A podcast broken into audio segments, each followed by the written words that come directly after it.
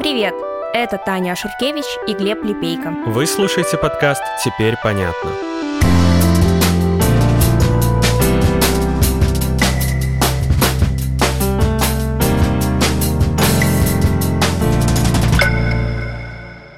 Девятое августа. Столица Эквадора. Город Кито. Через полторы недели состоятся президентские выборы.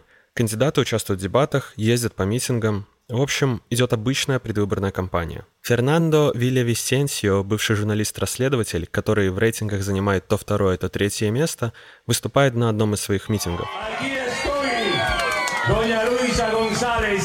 Он обещает искоренить коррупцию, бороться с преступностью, отправить бандитов в тюрьму. В стране орудуют наркокартели, из-за которых за одни только полгода погибли 3500 человек. А по опросам, у большей половины считают самой главной проблемой в стране именно безопасность. Мероприятие заканчивается. Фернандо выходит из здания и садится в машину. В этот момент раздаются выстрелы. Полиция открывает ответный огонь, и нападавший в итоге скончается от ранений. Но три выстрела попали в цель. Кандидат в президенты тоже погиб. У него остались жена и пятеро детей. Всего ранения в той перестрелке получили 9 человек. Полиция задержала пятерых по подозрению в организации убийства, не считая погибшего стрелка. Сам политик говорил, что получал угрозы убийства. Упоминал о разных наркокартелях. Министр внутренних дел Эквадора сказал, что организаторы убийства – банды, которые действуют в стране. Президент Эквадора Гильермо Лассо объявил трехдневный траур и заявил, что возмущен и потрясен убийством. Также он ввел чрезвычайное положение на два месяца и обвинил в убийстве мафию. При этом досрочные выборы, назначенные на 20 августа, никто не отменял. Следующие дебаты кандидатов начались с минуты молчания, а стойку с микрофоном, за которым должен был стоять Фернандо, оставили на сцене. Но этим все не закончилось. Спустя всего пять дней, 14 августа, застрелили одного из лидеров партии гражданской революции Педро Брионеса. Он был видным политиком в одном из прибрежных районов Эквадора – Луиза Гонзалес, кандидат президента от той же партии и лидер в предвыборных опросах, сказала, что это происходит из-за попустительства неумелого правительства и государства, захваченного мафией. Причем за последние месяцы и это не все громкие убийства.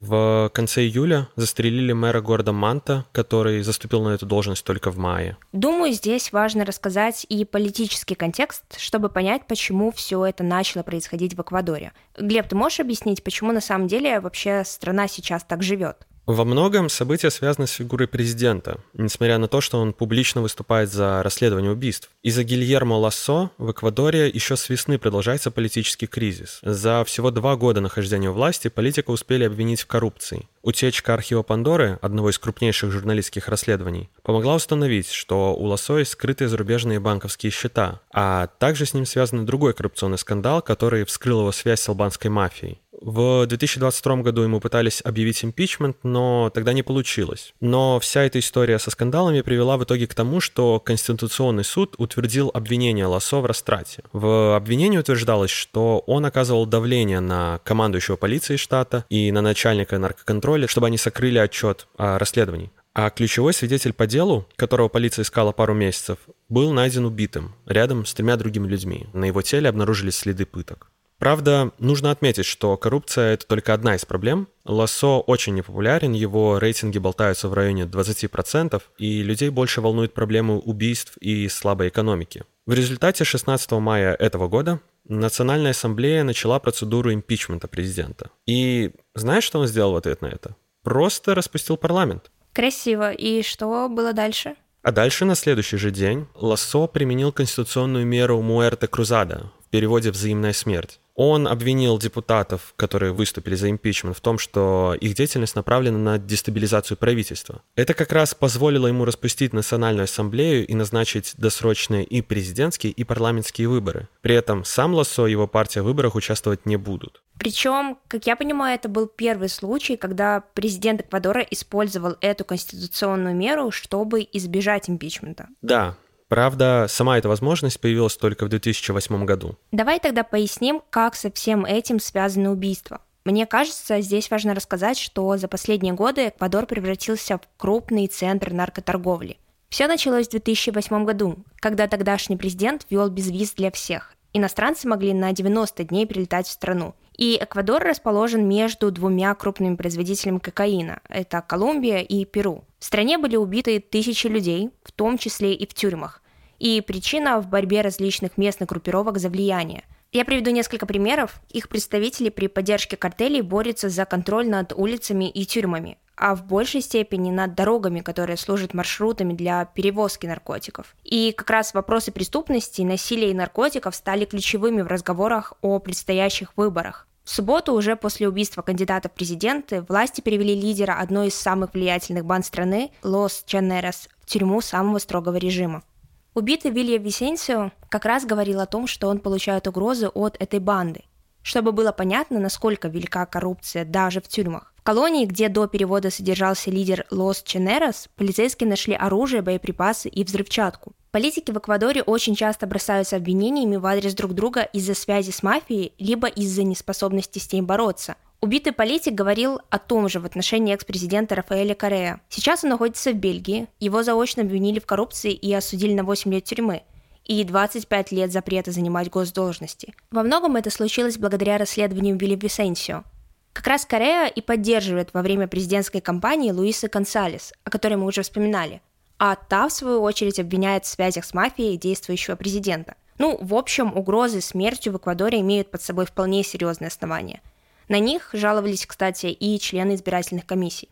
К слову о Рафаэле Корея, интересный персонаж во всем этом происходящем. Рафаэл — это такой харизматичный популист, который возглавлял страну с 2007 по 2017 год. Он вел тот безвиз, который стал одной из причин растущей наркоторговли, а Лосо как раз экс-президента критиковал. Корея тоже был замешан в коррупционных скандалах, и в результате одного из них как раз и был осужден на 8 лет, но он уже на тот момент не находился в Эквадоре. А Луиса Гонсалес, которая сейчас лидирует в вопросах кандидатов, его последовательница. Она публично отрицает, что помилует Корея, но при этом говорит, что он ее советник. Например, она попросила его встретиться с президентом Колумбии, чтобы обсудить, как две страны могут лучше контролировать общую границу. В общем, выглядит так, будто он готов вернуться в политику. На руку ему играет то, что Лассо сложно контролировать конфликты между организациями наркоторговцев, а подрыв судебной системы совсем испортил его репутацию. Ко всему этому добавляются еще проблемы с безработицей и экономикой. Давай я отвечу на один из главных вопросов. Кто стоит за убийствами? Ну, если коротко, мы не знаем. Объективно это так. Но для понимания, что это вряд ли одна группа, убитые в течение одной недели политики были членами двух партий оппонентов. Вилли Висенсио противостоял партии Луизы Консалес, а убитый 15 августа политик был членом этой партии. К слову, после убийства кандидата в президенты в соцсетях появилось видео, на котором вооруженные люди в балаклавах заявляют, что организовали убийство – они говорят, что принадлежат группировке Лос Лобос.